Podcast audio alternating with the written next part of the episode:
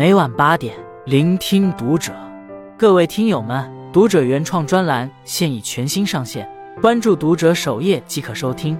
今晚读者君给大家分享的文章来自作者多小胖。每三秒就有一人确诊，中国超一千万人患病，无法治愈且正在年轻化。曾看到知名科幻作家韩松的一条微博，让人倍感唏嘘。今天从北大医院回来。本来应该在宣武门下车，结果坐过站到菜市口了。这又是连续第二天坐过站了。最近这样的情况很多，坐反方向，找不到正确的出口。在看似絮絮叨叨的记录中，我们不难发现，言语间夹杂着一丝难掩的落寞。原来韩松早就出现了中风的前兆。他曾说，感觉大脑仿佛有大象在乱踩，而且经常说了上句想不起下句，而他患上的。就是被称作温柔绝症的阿尔茨海默症。如今，电影里那些老人失忆的情节，正在真实的发生在每一个阿尔茨海默症患者的身上。时光流逝，年岁老去，在疾病面前，谁都无法享有特权。有些创伤与苦痛，也并非离我们很遥远；有些爱咫尺之遥，却最终成为人生遗憾。之前。江苏一小区四楼发生的一幕令人心惊胆战。视频中，一位七旬老太太整个身子悬空在阳台外，仅靠两根纤细的晾衣架苦苦支撑，随时都有坠楼的危险。好在生死一刻，民警及时赶到，她才成功获救。据了解，这位老太太患有阿尔茨海默症。自从老伴去世后，家里便只剩下她自己。当天，她觉得没事干，想出去透透气。谁知把窗户当成了通往外面的门，偏偏子女这时也不在身边，差点导致他命悬一线。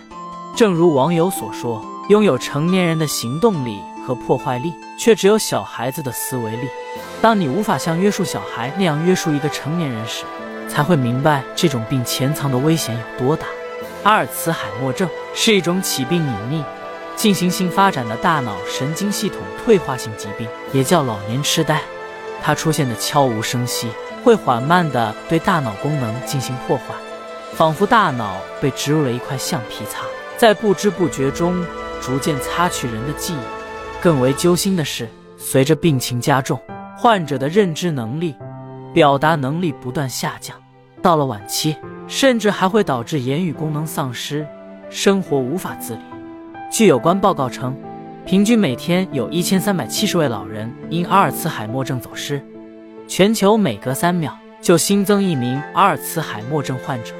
中国目前已有超一千万人确诊。更令人遗憾的是，自一九零六年发现阿尔茨海默症到现在，病因仍旧尚未明确，有效根治的方案为零。换句话说，这种疾病不可逆转，也无法治愈。患者也并不像大众想的那样。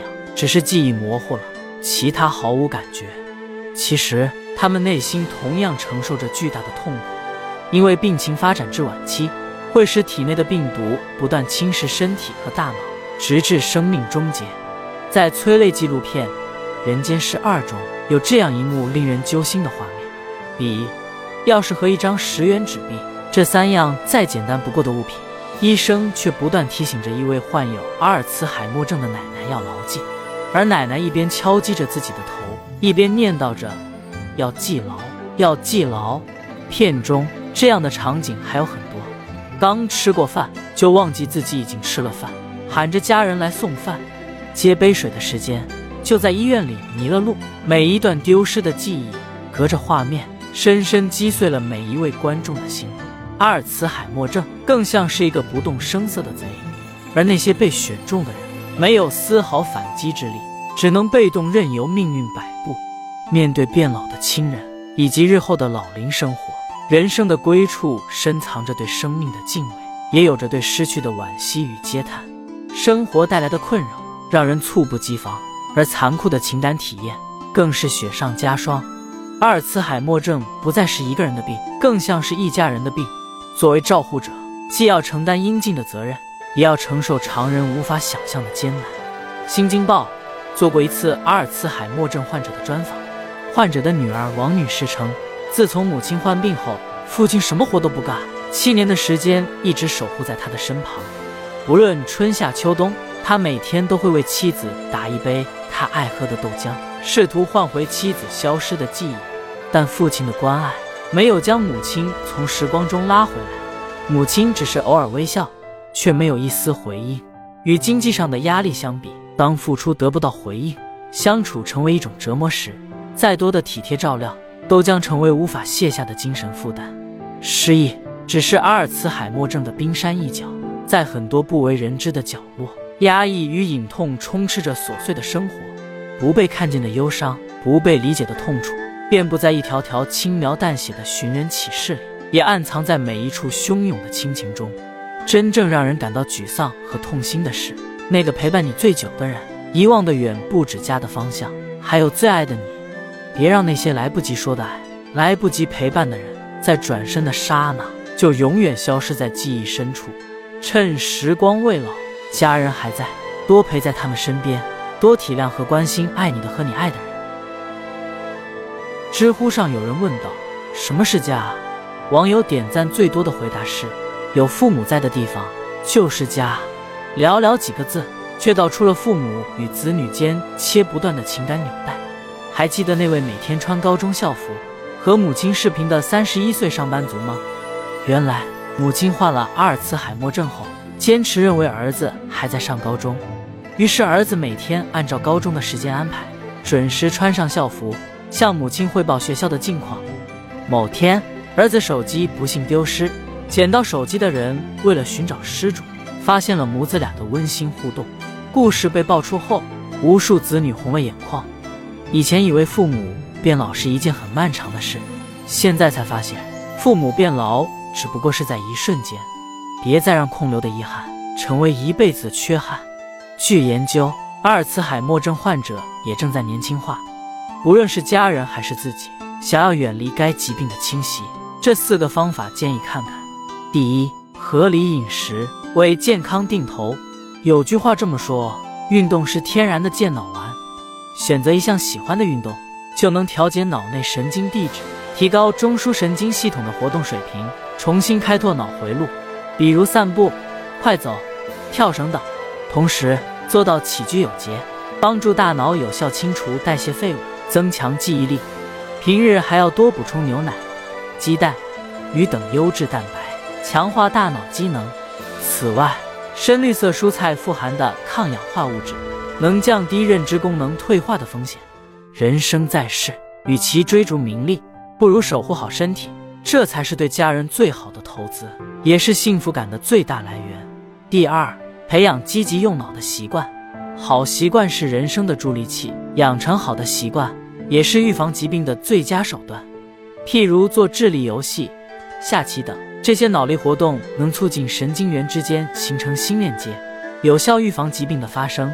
还可以学习一门乐器，增强大脑活跃程度，促使大脑建立新的神经链接。掌握一门语言，也可以改善认知储备，对衰老过程中的大脑功能有一定的保护作用。第三，广交朋友，保持社交参与度，建立良好的社交圈，不仅可以提升自我价值感和社会认同感。更为重要的是，可以促使我们不再封闭自我，主动调整认知，保持心理健康。社交参与度越高，人际关系越好，就越容易学会自我控制，调节负面情绪，而且共同分享生活的喜悦，能够减少心中的烦忧，治愈漫长的孤独，也能有效抵御疾病的到来。第四，放松心情，多开开玩笑。拥有一个好的心情，便拥有了改变一切的能力。每当遇到困难时，那些解决不了的问题、撒不出来的气，都会在心中郁结，诱导疾病发生。放松心情，开个玩笑，给自己解压，也是为自己减掉患病的风险。做到及时预防，便不会被疾病轻易打倒。杨迪在综艺节目《百川老朋友》里说过一句话：“我们做儿女的，应该多迈进一步，不要吝啬自己的爱。每个人到晚年。”都会不可避免地走向孤独，容不得半点商榷。人生太短，短到我们来不及细想。世事无常，很多事也经不起等待与蹉跎。陪伴父母，千万不要觉得来日方长。喧闹的节日里，买再多昂贵的礼物，不如多花点时间和他们聊聊天。你费心养我长大，我慢慢陪你到老。